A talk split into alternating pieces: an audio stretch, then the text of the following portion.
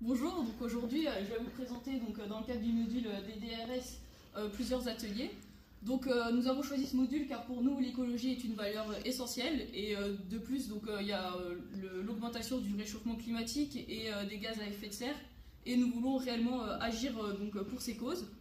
Et c'est pour cela qu'on a mis des ateliers donc plutôt simples de réalisation car nous sommes au courant que les étudiants ont peu de moyens financiers généralement et euh, peu de temps euh, donc, euh, à consacrer pour l'écologie, mais nous savons aussi que c'est des valeurs qui sont communes à tous et que nous souhaitons tous avancer donc, pour le mieux pour cette cause. Donc tout d'abord, un premier atelier, on mettrait en place des affiches de sensibilisation où on expliquerait donc avec des données chiffrées les conséquences et les impacts que pourraient avoir nos actions au quotidien et comment on pourrait les mettre en place. Et donc euh, ce genre d'affiche serait euh, un peu placardé euh, partout au sein de l'établissement, donc que ce soit au tertial ou au euh, essentiellement. Donc, pour mettre en place cet atelier, les affiches seront utilisées avec du papier donc, qui sont issus de papier recy- recyclé. Et nous comptons aussi faire de la sensibilisation sur le compte Instagram du PHF, car nous savons tous que, que nous sommes euh, beaucoup sur les réseaux sociaux et nous savons aussi que euh, l'électronique pollue beaucoup. Donc si on peut euh, sensibiliser à travers ce mode de, communication.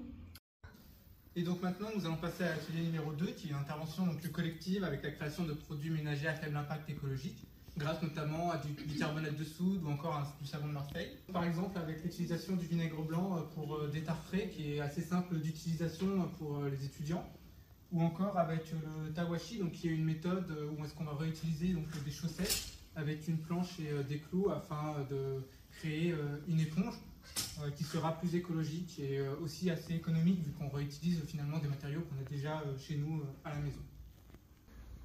Donc pour le troisième atelier, donc nous sommes également, comme sur le deuxième, sur un atelier donc, qui va être très peu coûteux, en tout cas pour les participants, sur un jardin partagé qui a un concept assez innovant, notamment avec des euh, récoltes biologiques euh, pour les étudiants. Euh, donc euh, une récolte faite par les étudiants pour les étudiants.